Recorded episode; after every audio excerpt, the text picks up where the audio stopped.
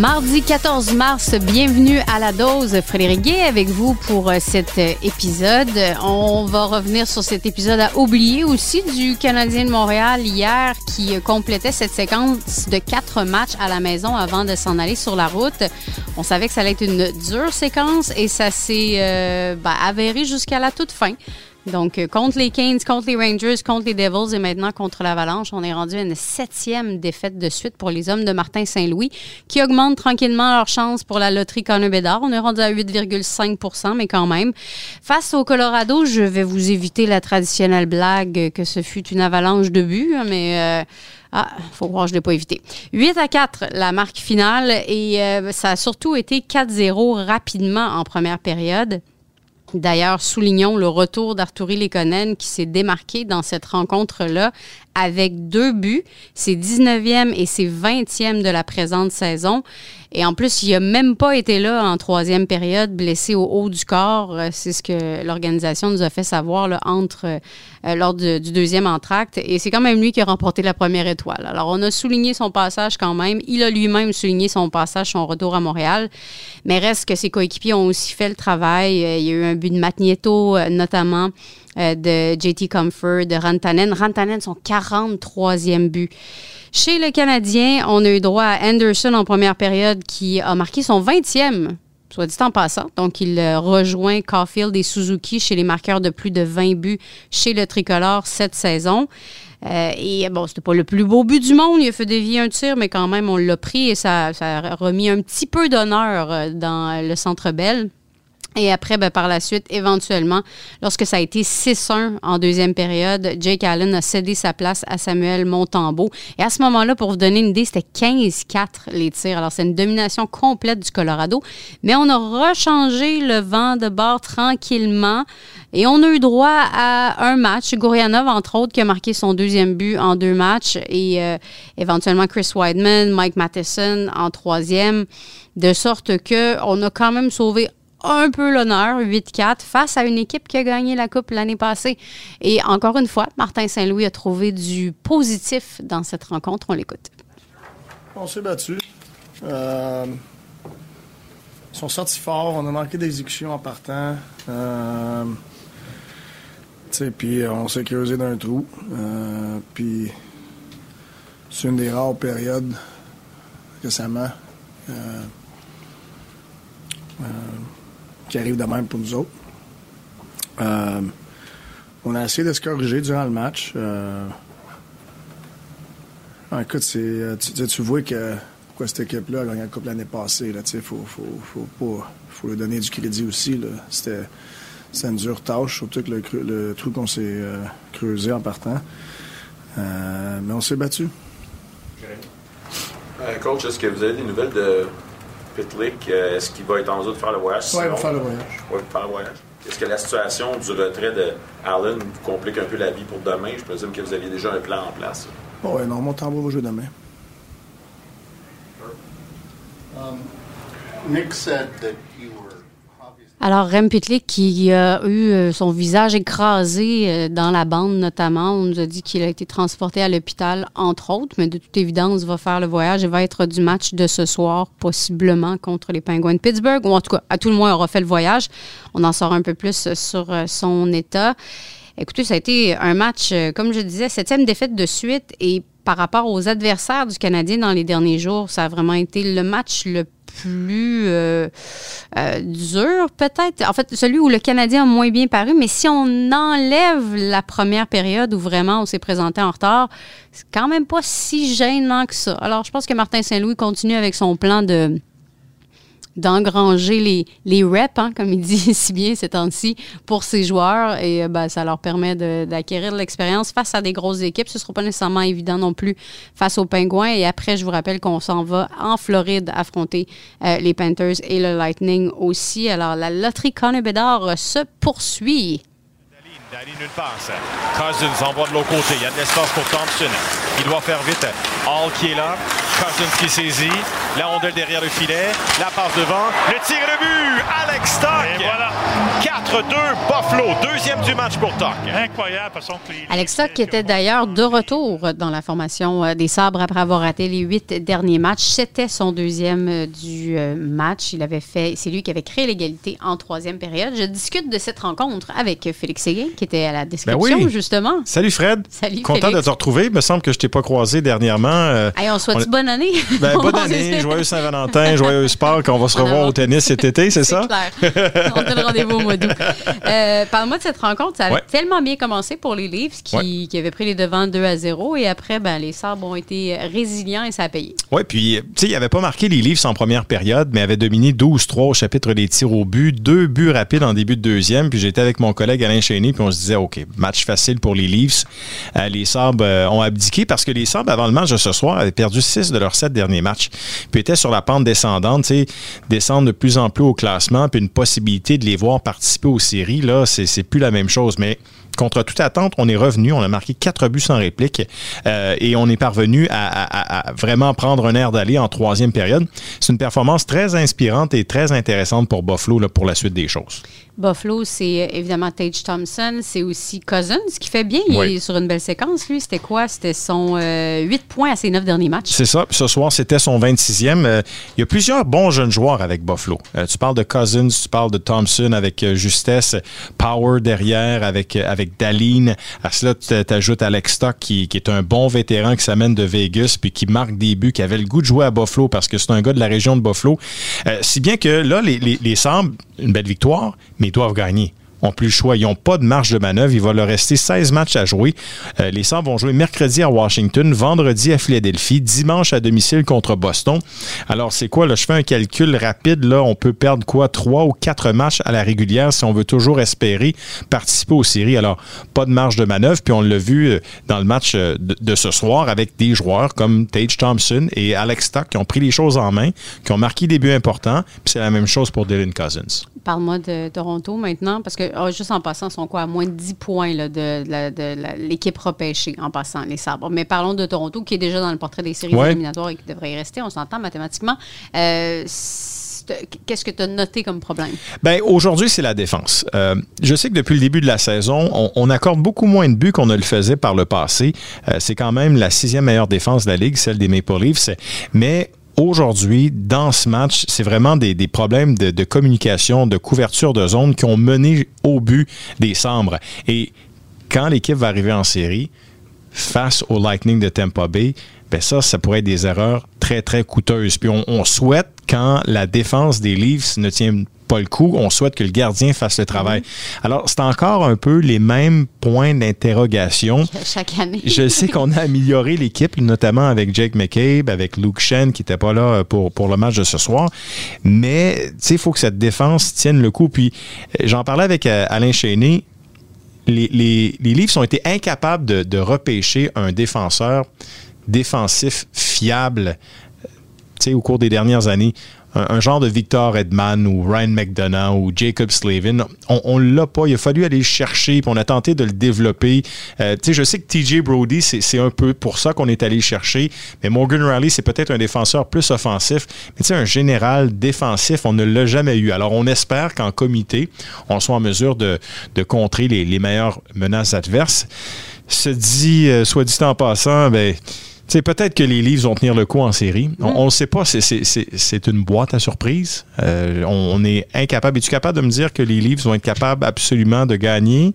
Ils vont le faire? Vont-ils tenir le coup face au, au Lightning, penses-tu, toi? Ben là, le Lightning est un peu en train d'imploser d'une certaine mais, façon. mais moi, j'aime mieux ça là qu'au début des. vers la fin du calendrier régulier. En fait, si jamais il y a un match numéro 7 en première ronde, c'est là où ils vont euh, s'effondrer encore une fois. Je pense que c'est la malédiction mentale jusqu'à la toute fin. Mais les gardiens, parce que tu, tu parles de la défense, mais effectivement, bon, Matt Murray, je sais pas ce que tu as pensé de sa performance lundi soir. Ben, c'est correct, mais tu sais, c'est- rien de miraculeux. Sauf que ça. Matt Murray, sur. euh, en ce moment, ce que j'aime, c'est que c'est soit Samsonov, Murray, Murray, Samsonov. Murray a été blessé. Quand, quand Murray, on l'a vu par le passé avec les Penguins de Pittsburgh, arrive pas trop fatigué, puis pas trop ralenti par les blessures, en série, est capable, tu sais, sur une courte période, d'être très, très bon. C'est peut-être ce qui va nous réserver, ce qu'il va faire On ne sait pas pour le moment. Moi, je pense que Samsonov aussi est capable de faire le travail. Depuis le début de l'année, ses statistiques sont bonnes. Euh, il est dans le top 10 pour la meilleure moyenne de buts accordés, Samsonov. Il est dans le top 10 pour le meilleur taux d'efficacité. Alors, c'est ça. Sauf que là, euh, on est allé chercher O'Reilly pour donner un peu plus de punch à l'attaque, pour amener un joueur plus responsable dans le match de ce soir. Moi, j'ai pas aimé Kerfoot sur le premier trio avec Matthews et Marner. A une valse là, en Ben, ce moment avec l'absence. C'est Kerfoot n'a pas marqué à ses 20 derniers matchs, puis il joue avec des bons joueurs. Quand O'Reilly est là, c'est comme si les choses étaient un peu différentes. Alors, Toronto va, va être des séries. On ne sait pas ce que l'équipe va nous réserver, mais, mais pour Buffalo, je reviens au sabre. Je sais que ça va être difficile, là, mais moi, moi j'aimerais les voir encore plus longtemps. Tage Thompson, Fred, là, comme on dit en bon québécois, il me fait capoter. Tu sais, grand joueur, 6 pieds, 6 pouces, 220 quelques livres, avec des, des habiletés extraordinaires, capable de bien manier la rondelle, un bon tir, une bonne passe. Euh, tu sais, il va marquer 50 buts, puis il va récolter euh, 100 points. Le, le- je faisais une recherche avant le match là, pour euh, Thompson avec la possibilité qu'il marque 50 buts. Il y a seulement quatre joueurs dans l'histoire des Sabres qui ont marqué 50 buts. Mogilny et Lafontaine sont les derniers en 92-93. Et il y avait également Danny Gare et Richard Martin. Alors, tu sais, c'est- quelque chose de- de- d'important pour l'organisation des Sabres, ce qui est en train de réaliser. Il, il le mérite, là. Ben, les fans des sabres. C'est la dernière fois qu'ils ont participé aux séries, c'était en, c'était en 2011. Tu faisais quoi, toi, en Mhm. 2011? En 2011, c'est une très bonne question. Ben, J'arrivais à TVA Sport. Bon. Ah, Voilà. C'était les débuts. tu vois, ça fait longtemps, là. Je vais chercher une année référence, mais effectivement. Moi, du ce temps-là, entre-temps, ben, les euh, Leafs continuent d'être bons. Et tu dis, tu sais, passer, passer le, le- le premier tour, ça reste que, on dirait que Dubus a préparé son équipe pour le Lightning, mais encore faut-il préparer toutes les équipes contre pour fa- faire face aux Browns et aux Kings. C'est ça. Tu sais, c'est. On critique beaucoup, et avec raison, je peux comprendre les, Maple Leafs, mais quand tu regardes les statistiques en saison régulière, Fred, depuis 3 ou 4 ans, les Leafs sont dans le top 5 pour les victoires et les points. La seule chose, c'est qu'ils sont dans la meilleure division de la Ligue. Fait qu'en partant, c'est soit Boston ou soit Tampa Bay. Puis tu perds, ben c'est ça. Ça fait mal, mais tu gagnes. Là, par la suite, les chances d'avancer encore plus loin sont plus grandes. Boston l'a démontré, puis Tampa Bay aussi. Ça reste que les joueurs des Leafs continuent d'être euh, les meilleurs. Austin Matthews, 31e but euh, sur une 60e passe de Marner. C'était le premier but de la rencontre. William Nylander, à la toute fin, ça n'a pas été suffisant, mais quand même un 35e but dans son cas. Alors, euh, il y a de la constance. Ouais. C'est juste quand arrive les séries que ça, Ah. ça, ça déboule un peu plus. Mais je pense que pour le bien du hockey, ce serait le fun de les voir avancer. Sauf que moi, j'aime bien le Lightning. Ouais, en tout cas, les fans des Canadiens, je sais pas, je pense qu'ils veulent continuer à, à les écœurer jusqu'au bout. Mais Ouais. bon, comme on dit en québécois. Hey, là-dessus, merci beaucoup, Félix. Ça fait plaisir, puis on se reparle cet été. Oui, au mois d'août. OK. Ciao. Salut. Bon été. game. Match Garcia. Another tremendous performance from the world number five into the fourth round in Indian Wells for the first time in her career. A tremendous battle with Leila Fernandez, who deserves huge credit for her part in this match. On félicite la cinquième au monde, la Française Caroline Garcia, mais malheureusement, sa victoire, elle l'a obtenue aux dépens de notre Québécoise Leila Fernandez, qui a quand même bien paru malgré tout dans cette euh, rencontre, parce qu'ils ne sont pas euh, classés, disons, au même rang. On va aller analyser la performance de Leila et aussi celle de Félix, dont nos Québécois à Indian Wells, avec euh, ben, une de mes prefs, Marie-Ève Pelletier, qui est avec nous. Salut Marie-Ève. Salut Frédéric, ça va bien? Eh oui, toi? Mais oui. Alors. On a du beau tennis euh, avec Indian Wells. C'est clair. C'est Ah vraiment un, des tournois qui est toujours tripant à suivre, euh, super suivi sur place aussi. D'ailleurs, ça donne souvent beaucoup d'ambiance. Léla Fernandez se battait aujourd'hui, euh, hier, c'est-à-dire contre Caroline Garcia, cinquième au monde. Et euh, elle s'est inclinée. Ça a quand même nécessité 2h15 de jeu. C'est Garcia qui a eu la première manche 6-4 et puis Leila est revenue pour enlever la deuxième 7-6 et après ça a été comme un, un rouleau compresseur en troisième 6-1. Je ne sais pas ce qui est arrivé euh, dans la tête de Leila à ce, moment-là, mais que fais-tu de cette euh, performance quand même honorable dans les circonstances? Écoute, Garcia, c'est une des joueuses qui joue le mieux dans la dernière année euh, sur le circuit. Elle est revenue, c'est ça, dans, dans le top 5. Elle vient de faire une finale euh, la semaine euh, dernière, ben, tout juste avant Indian Wells. Euh, avait déjà perdu là, à Melbourne en début d'année contre Garcia en 2-7 serrés. Aujourd'hui, elle était capable d'aller chercher la deuxième manche. Elle s'est bien battue, là, comme fidèle à elle-même. Franchement, Garcia, elle joue tellement un tennis agressif. Elle sert bien, puis en retour, elle met beaucoup, beaucoup de pression, surtout en retour de deuxième balle. Donc, elle, elle laisse pas souvent ses adversaires euh, respirer. Là. Tu sais, c'est tout le temps sous pression. Puis il est là, elle a sorti des bons passings dans des moments importants, à s'accrocher. Je pensais vraiment, après qu'elle était capable de gagner ce bris d'égalité de la deuxième manche, euh, qu'elle serait capable de, de mieux faire en troisième manche. Euh, malheureusement, après un premier jeu très disputé là, sur le service de, de Garcia en troisième manche, euh, par la suite, là, ça, ça, ça, a vraiment déboulé. Puis c'est Garcia qui a gagné 6-1. C'est, dommage parce que par moment, il y, a, il y a du bon. Mais dernièrement, c'est dur pour euh, Léla d'aller chercher euh, des victoires. Écoute, euh, c'est souvent, c'est ces dernières défaites, ça c'est Garcia, euh, Yashuantek, Pichkova, c'est pas des matchs euh, à part ça contre n'importe qui, mais c'est dur pour elle d'avoir des bons tableaux et de gagner plusieurs matchs de suite. C'est peut-être ça à la fin aussi qui, qui manquait là, un peu de confiance et le fait d'avoir l'habitude de, de gagner. Mm-hmm. Est-ce que tu t'expliques juste qu'elle a été malchanceuse dans les tirages au sort? Est-ce qu'on sait ce qui se passe en ce moment avec son entraîneur, avec où elle en est dans son développement? Ben, honnêtement, quand je la regarde jouer, je, trouve qu'elle joue quand même bien. Elle est très, euh, comment dire, très fixée à jouer son style de jeu. Puis je pense que ça, c'est qu'elle aussi, elle veut prendre les bateaux, elle veut être agressive, elle veut monter au filet, jouer en angle. Euh, après ça, les joueuses commencent à connaître comment elle joue aussi. Puis puis ils jouent avec tellement de puissance en service en retour euh, qu'elle aussi, elle, elle, est un petit peu moins puissante. Donc, c'est important qu'elle soit capable d'aller chercher plus de variété euh, puis d'être capable, c'est ça, de, de contrer la puissance des joueuses d'une certaine manière. Mais je peux te dire, quand tu joues contre les, les tops, c'est difficile, difficile lorsqu'ils sont en forme de, euh, de jouer la balle, de jouer la balle aussi près de, sa ligne, de la ligne de fond, parce que ça vient tellement vite. Euh, donc, tranquillement, je pense qu'elle va faire des ajustements, euh, mais rester comme avec son identité de joueur qui prend la tôt, mais d'être capable de peut-être un peu plus de variété euh, dans, dans, son positionnement, surtout là, en fond de terrain. Malheureusement, sa performance va faire en sorte qu'elle va sortir du top 50. Elle sera 53e, là, à moins qu'il y ait des changements lors de l'apparition du prochain classement de la WTA. Ça faisait un moment qu'elle était euh, quand même dans le top 50. Elle a même été euh, bien meilleure que ça aussi. Oui, puis tu sais, quand tu regardes son calendrier de tournois, ce qu'elle a décidé de faire depuis le début de l'année, ben, c'est de jouer les gros tournois, les tournois les plus forts. Elle s'est retrouvée en qualification euh, dans certains tournois dans le Moyen-Orient. Donc, tu sais, c'est pas le choix facile. Est-ce que peut-être après Indian Wells, Miami, est-ce que ce serait un bon choix peut-être de rajouter à son calendrier des tournois des, 250 000 ou elle pourrait peut-être aller chercher des, des, un peu plus de victoires de suite, re, retrouver sa confiance. Euh, je pense que, comme elle l'a dit, en ce moment, ben, elle apprend beaucoup de jouer contre les meilleurs, elle, est capable de, de tester où est son niveau de jeu en ce moment. Euh, puis euh, c'est ça, ça va être intéressant pour moi de voir ce qu'elle va faire par la suite lorsqu'on va tomber sur la terre battue, qu'est-ce qu'elle va faire comme choix de tournoi également. Euh, je pense que ça va être important pour elle de, de, choisir un bon calendrier qui lui permettrait d'aller rechercher de la confiance. Elle qui a déjà été 13e. Par ailleurs, Caroline Garcia, au prochain tour, va affronter la Roumaine Sorana Sirsutea.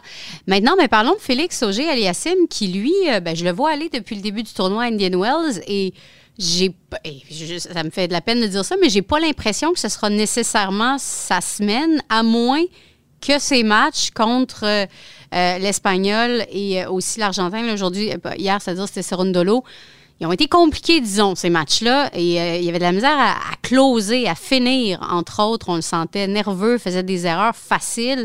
Tu penses quoi de Félix cette semaine à Indian Wells? Oui, c'est que c'est vrai, c'est compliqué pour lui. On voit que mentalement, d'aller chercher les derniers points, euh, aujourd'hui, ça a été euh, difficile. Mais il faut dire aussi euh, que la surface est extrêmement lente à Indian Wells et euh, fait en sorte que de gagner des points euh, comme il le faisait sur lorsqu'il jouait à l'intérieur avec ses services, rapidement gagner ses points en étant très agressif, mais c'est plus difficile à Wells. Il faut vraiment travailler. Les rebonds sont hauts, les joueurs qui sont plus réguliers, qui jouent avec plus d'effets sont peut-être plus avantageux, avantagés. mais tu sais, des fois, c'est bon aussi quand tu as des matchs difficiles où ça, tu dois comme te battre contre toi-même un peu dans les premiers tours. Et par la suite, quand tu joues contre des meilleurs joueurs où tu un peu euh, rien à perdre, ben, c'est peut-être là des fois que tu es capable de sortir tes meilleurs matchs parce que tu te laisses aller davantage. Euh, faut faire attention.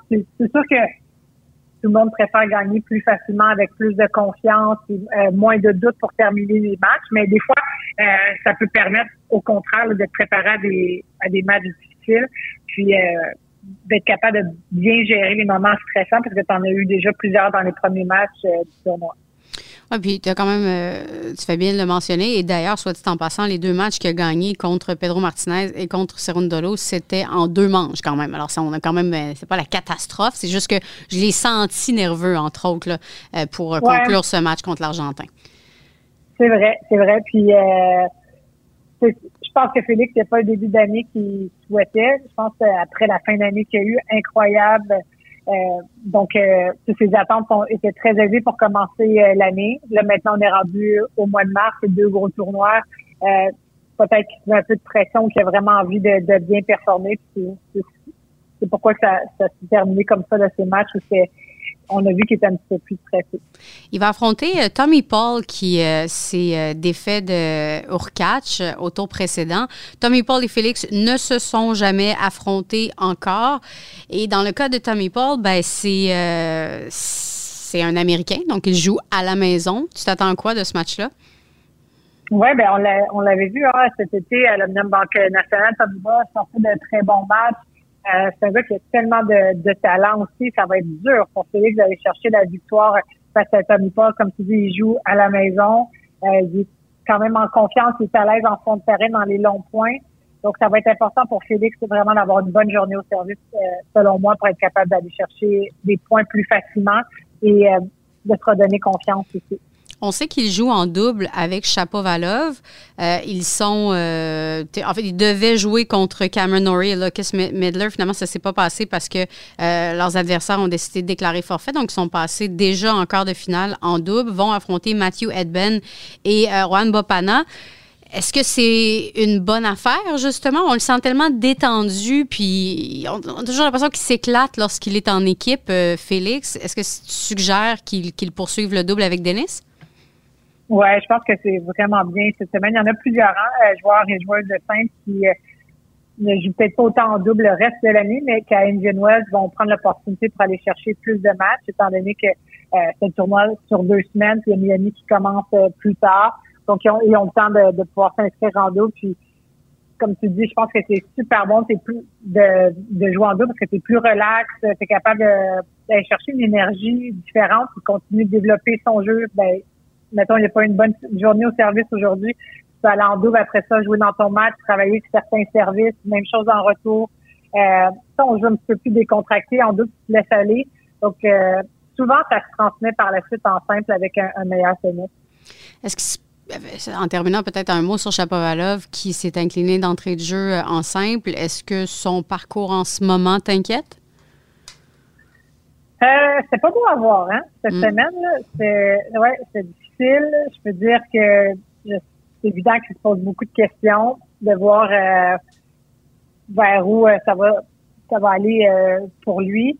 Euh, S'il va faire des changements dans son équipe, je sais pas, mais c'est con, mais quand on est jeune, on dit c'est important aux jeunes d'apprendre à, perdre et de gérer les moments difficiles parce qu'au tennis, tu perds à chaque semaine.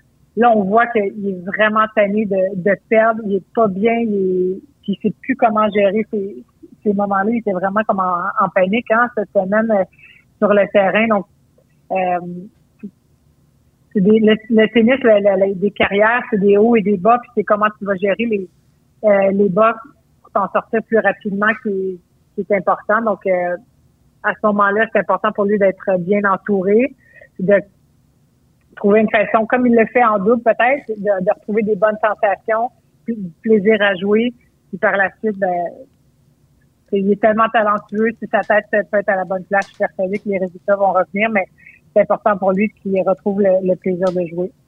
Peut-être en terminant, ton opinion sur qui pourrait remporter Indian Wells. Disons qu'on écarte Félix du portrait, pas parce qu'on le veut, mais juste pour le, bénéfice de la conversation. Est-ce que tu, euh, tu favorises un Alcaraz? Est-ce que tu favorises un Medvedev? Tu as mentionné que la surface était plus lente aussi. Là? Oui, exactement. Puis tu Medvedev qui est plein de la surface euh, cette semaine, il trouvait que c'était vraiment trop lent. Donc euh, peut-être un petit avantage à Alcaraz, mais il y a tellement euh, à jouer pour lui cette semaine, euh, Alcaraz, avec euh, le classement. Il pourrait peut-être aller chercher le premier rang mondial. Donc, je ne sais pas si ça va jouer dans, dans sa tête ou si, au contraire, ça va lui donner euh, quelque chose en plus pour aller chercher la victoire. Mais il y a plusieurs gars qui sont capables d'aller d'aller chercher le titre, je pense, à Wells. Medvedev qui devra, s'il veut poursuivre son chemin, se débarrasser aussi de Zverev c'est pas fait, mais bon. ben merci, Marie-Ève, pour ce survol de ce tournoi californien. On se reparle bientôt. Ça me fait plaisir. À bientôt. Merci.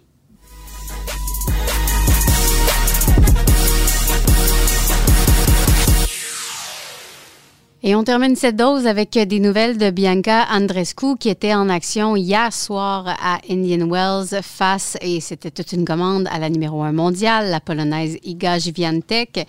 C'était une deuxième rencontre entre les deux joueuses et Bianca a quand même tenu son bout d'une certaine façon, mais dominante comme jamais. Euh, Iga est passée au prochain tour, donc 6-3, 7-6 cette victoire.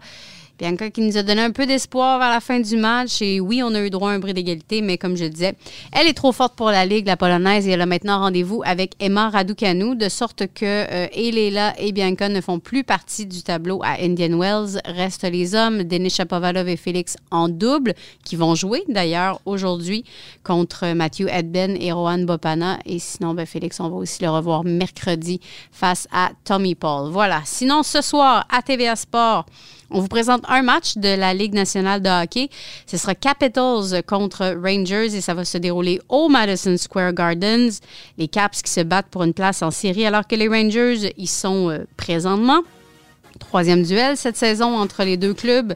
Les Caps, cependant, qui ont eu le dessus lors des deux matchs précédents et de façon convaincante à part ça. Alors, c'est ce qu'on verra euh, lorsque le duel va s'amorcer ce soir à 19h à TVA Sport. Frédéric Guy avec vous. À la semaine prochaine!